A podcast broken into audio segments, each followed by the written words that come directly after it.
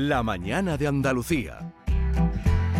Bueno, lo primero que tenemos que hacer en esta sección en la que recibimos al juez de menores de la Audiencia de Granada, Emilio Calatayud, es felicitarlo, Yolanda. Buenos días, Emilio. Buenos días, Emilio. buenos días, felicidades. ¿Por qué? Pues mira, porque nosotros, que somos muy curiosos, pues leemos siempre tu blog. Siempre. Ah, a, ver, a ver por dónde respira Emilio, a ver, a ver, a ver qué dice siempre. Emilio. Y entonces nos hemos enterado de que tienes tu enfermedad, tu cáncer controlada, está controlada. Sí. Dices tú gracias a la medicina y a Dios. Sí. Y que vuelves al trabajo, vuelves al juzgado, Emilio. Sí. Y eso es una buena noticia y nosotros que te queremos, pues nos alegramos. Claro. Muchas gracias. Y Pues los también. choricillos tuyos, seguro, como tú dices, que también. Ayer ya me estrené. ¿Sí? ¿Sí? ¿Ya volviste Sí. ayer? Sí, ya tuve mi juicio. ¿Y qué? ¿Qué, qué juicio Pues mira, era? dos casos bonitos y A además ver. agradecidos. Si es que me dan la gracia hasta los que condeno, gracias a Dios. Mira, mira que he caído bien. Pues mira, uno iba conduciendo sin carnet y tuvo un accidente Ay, y, ya tenía 18 años, pero vamos, lo cometió el hecho con 17. ujú. Le va a costar la broma cinco mil y pico euros. Lo que pasa es que vamos a intentar que eh, pague la compañía de seguro. Sí. Pero se le condenó a una tarea socioeducativa. ujú.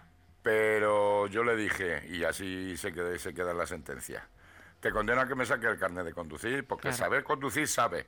Lo que pasa es que no me ha sacado el teórico. Me dijeron los padres que había suspendido el teórico dos veces. Digo, pues ya está. Yo te condeno a ocho meses a estudiar de tarea socioeducativa, pero si tú me sacas el carnet de conducir en menos de ocho meses, te quito la medida, la condena de, de estudiar otra cosa. Sí. Y como no me lo saques, pues te encierro por desobediencia. Así es que tú verás. y entonces, pues nada, los padres encantados y espero que se saque el carnet de conducir porque él- él le falta el teórico, lo ha suspendido. Digo, Ahora a que prepare, sacas que prepare civil la pasta. Emilio, ¿Eh? que, que prepare la pasta, La que el carnet cuesta Hombre, dinerito, mucho bueno, dinerito. pero ya se ha examinado dos veces del teórico, lo que pasa es que no estudia. Claro. Y entonces le he dicho, o en ocho meses, si no me saque, si me saca el carnet, te quito la medida. Pero si como no me, como no me lo saque, en estos ocho meses, te encierro. Bueno, tendrá Adiós, que sacarse el teórico y el práctico, ¿no? Claro, Los primero dos. el Sí, teórico. práctico lo sabe conducir. Claro, si ya sabe. Muchas no, lo que pasa es que muchas veces hay que disimular, porque si tú te vas de chulito en el examen, te, te Claro. pu- te pueden crujir. Claro, claro. Y, Pues y el segundo juicio, Emilio? Pues el segundo juicio era un chaval que por violencia de género con la pareja. Pero vamos, que tampoco fue mucho, pero se siguen, eh, tienen medida cautelar una orden de alejamiento y tal. Pero el chaval está trabajando, convive, está, está separado de la novia, pero tiene relación con la niña, con la criatura. Y entonces lo único que le condené fue a mantener la libertad vigilada, pero haciendo hincapié porque está empezando a tontear con la marihuana. Y entonces le dije, mira, yo te voy a hacer controles, pues que cada 20 días te voy a hacer controles. Como si tú funcionas bien, pues te quito la medida eh, para que te puedas acercar a la novia y toda la historia, porque tengo una criatura de unos meses Un también, bebé, ¿sabes? ¿no? Y están bien las relaciones, porque se siguen queriendo y tal. Fue un caso que... Y digo, mira, si tú me quitas la droga y el consumo de la marihuana y tal, pues yo te quito la medida en cinco o seis meses, Bueno, cuando y- ya y- tenga los controles y- controlados. y- la verdad es que y de- se acuerdo, y me demuestra- dice, es que me la utilizo, me utilizo la, la marihuana para dormir. Y yo le dije, pues deja la marihuana y te pone el transistor. Y ya está. Te ponen la radio. Bueno, y, y ese, ¿Sabes? y ese problema también de la violencia de, de género entre, Sí. lo- entre los menores. Por cierto, Sí, Emilio. Está aumentando, ¿eh? Que es- está aumentando. está aumentando y eso ahí hay que tener cuidado Una y hay que insistir Sí. en la educación que está, es tan Sí. importante, tanto a, ellos como a ellas. Por cierto, Sí, sí. y dices tú en esa, en esa frase del blog, los que trabajamos es que no valemos para otra cosa. Y yo me Eso planteo... lo decía, Sí. eso lo decía mi suegro. Sí. Y yo me y yo digo, eh, eres muy joven todavía, tú tienes la jubilación lejos, eh, Emilio, pero tú te has planteado, ¿hasta cuándo podéis seguir trabajando los jueces? Mira, yo ya me puedo jubilar. Yo llevo, ya os lo he dicho, yo llevo 41 años de juez. Yo entré con 24 años. Hmm. Tengo 65 para 66. Yo me podía haber ido con 35 años de servicio y 60. Sí. Pero a mí me gusta mi trabajo. Entonces yo, mi idea es seguir hasta los 70. Hmm.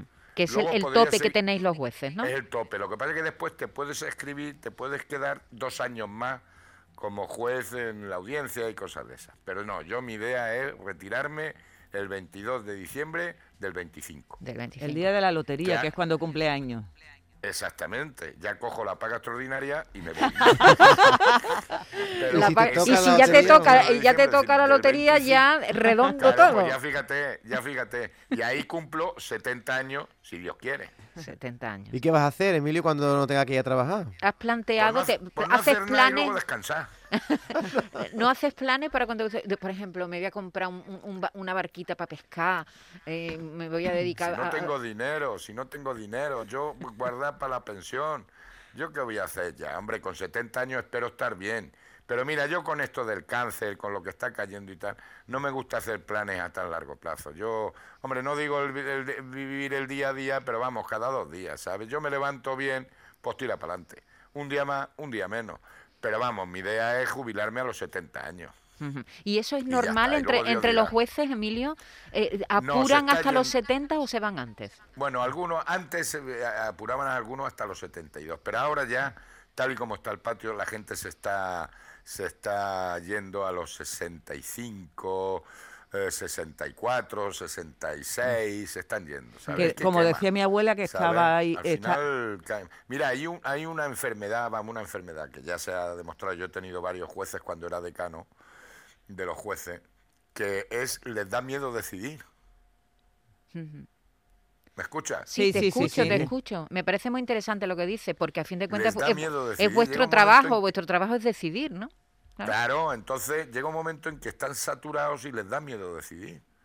Y se tienen que dar de baja un tiempo. Qué cosa. ¿Y eso está catalogado como una enfermedad? No, pero te, te, te incapacitan, un, vamos, te das de baja por depresión y cosas Claro, de esas. eh, Pero eso- el, el- motivo es que les da miedo decidir. Como decía mi abuela que iba a comentar, eh, eso está chicharrado, ni más ni menos. Sí, eso sí, está quemadillo. Pero, pero llama Sí. la atención porque, claro, uno se, uno piensa mm, a mayor experiencia, ¿no? Y cuando un Sí. juez, efectivamente, son trabajos que la experiencia suma, ayuda, ¿no? Sí, sí, sí, y, sí, sí. bueno, a mayor experiencia a lo mejor es más fácil, pero no hay un momento Sí. como de bloqueo, ¿no? O puede haberlo, ¿no? Puede haberlo. Te, te bloqueas y que. Y luego también hay otra cosa, los jueces, que yo se lo digo a los jueces jóvenes. Mm, Poneros en el destino que vosotros hagáis mejor servicio.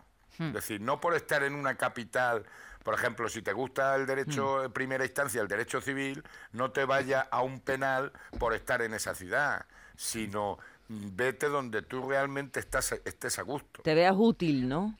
Exactamente. Yo, por ejemplo, yo por mi escalafón, tú fíjate, me parece que soy el 300 de España. Llevo ya 41 años de juez. Yo podía estar teóricamente en, la- en la Audiencia Nacional, en el Tribunal Superior, pero a mí me gustan mis choricillos. Yo me quedo como juez de menores.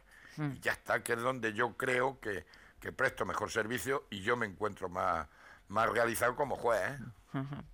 Bueno, pues tenemos juez entonces para rato, porque no piensas Vamos, para jubilarse. cuatro años, ¿eh? Tampoco vamos a pasarnos, ¿eh? A cuatro años. ¿eh? Bueno, Luego cuatro ya, años, hombre, cuatro si me años. seguís llamando dentro de cuatro años, pues colaboraré con vosotros un poquillo y alguna conferencilla y eso, Sí. pero ya. Y algún libro, ¿no, Emilio? Bueno, eso ya depende del negro mío.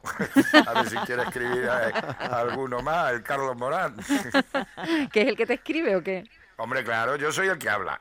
Sí. Y él es el que escribe. Es que escribir es muy difícil. Es muy yo por eso cuando yo cuando me presentan abogado, escritor, no, yo no soy escritor. He, sido abogado, soy juez. Pero yo escritor no, escribir es muy difícil. Pero, pero los jueces tenéis que escribir sentencias. Pero no, yo escribo la sentencia. Además, digo, cada vez las pongo las sentencias más breves. Porque cuanto más te equivo- cuanto más escribes, más te equivocas. ¿Sabes?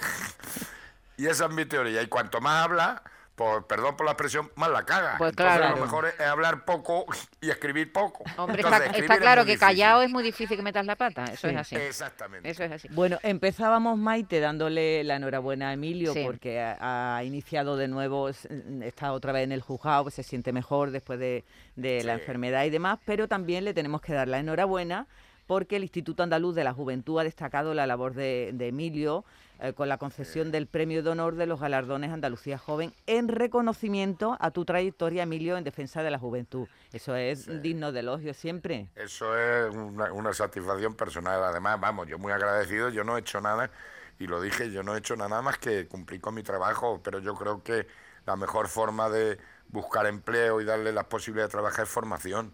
Por eso los condeno mucho a estudiar, a hacer FPs, y gracias a Dios pues tengo conductores, tengo universitarios, tengo en el ejército, tengo policías, pero la condena mía es motiva es estudiar Y eso, como siempre he dicho, que me lo enseñó hace muchos años un, un choricillo mío en el año 88, si yo tengo educación, yo sé leer, escribir y demás, me abre usted una ventana a la libertad. Entonces es formación y luego ya son chavales que con esa formación van adquiriendo madurez y se buscan en el trabajo. Sí, porque muchas Entonces veces... lo único que he hecho es cumplir con mi trabajo. Ahora, que como digo yo, hombre, los premios están muy bien en vida. Pero yo, hay gente que se merece más el premio que yo, pero bueno, si me lo dan, pues tampoco lo vamos a rechazar. Hombre, si, Emilio, si te lo dan es por algo. No, lo que decía es que, eh, que yo entiendo, y fíjate lo que has dicho de que hay jueces que, que tienen dudas, ¿no? Que no, que no, Sí. no- que no se deciden o, o que tienen una Sí. crisis, ¿no? A ver qué, qué Sí. decido yo aquí en este juicio. Eh, en, Sí. en menores yo creo que tiene que ser todavía peor, porque uno cuando toma una medida drástica contra un menor, por ejemplo, privación de libertad, y lo va a enfrentar a lo mejor con jóvenes mm, que mm, con otros jóvenes que han cometido delitos más graves. Es decir, que eso, eso, ese conflicto entre qué hago con este joven que ha cometido efectivamente un delito, si no, no estaría delante tuya en un juicio, ¿no? Está claro. Pero, pero- pero tiene que ser difícil, ¿no? Cuando hablamos de menores. Es difícil, lo que pasa es que lo bueno que tenemos nosotros es que podemos modificar, dentro de unos límites legales podemos modificar la medida. Entonces yo lo que sí hago es entrevistarme mucho con los chavales. Y si los chavales tienen problemas, que me llaman por teléfono y hablamos y tal. Eh, es una medida la última, pero también les obligo a estudiar allí. Y, y- y como tenemos muy buenos profesionales, nos van informando. Entonces yo no, y perdón por la expresión, yo no, eh, siempre les digo, no te voy a putear más de la cuenta. Pero yo lo que quiero es que hagas esto, esto, esto. Y muchas veces pues reducimos la condena. Y ahora en Navidad pues hay que el espíritu navideño. Claro. Siempre les motivo y les doy eh, salida o les bajo la medida o ya les cambio la medida y se la paso a libertad vigilada. Es decir, que hacemos un seguimiento muy individualizado y yo muy asesorado por todo el equipo de profesionales que tenemos. Pero es la justicia más bonita porque es agradecida. ¿Sabes? No es la vengativa o que como puede ser la de adultos, que no, esta va siguiendo la evolución que va viendo el chaval, se va motivando y, y ya te digo, el 85% de los menores que pasan por el juzgado no, no llegan a la justicia de adultos.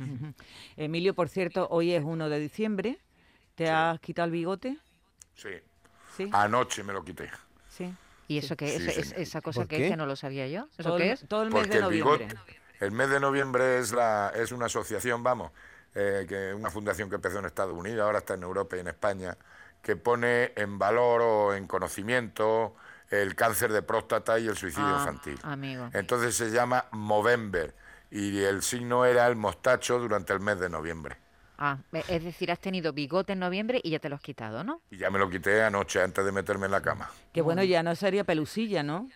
No, salió bastante. Además, yo tenía miedo. Yo lo que pasa es que empecé antes, porque cuando me lo dijeron mi hermano, que yo empecé a mediados de octubre, pues yo la única vez que tuve bigote fue en la mili. Pero yo, yo he sido muy imberbe.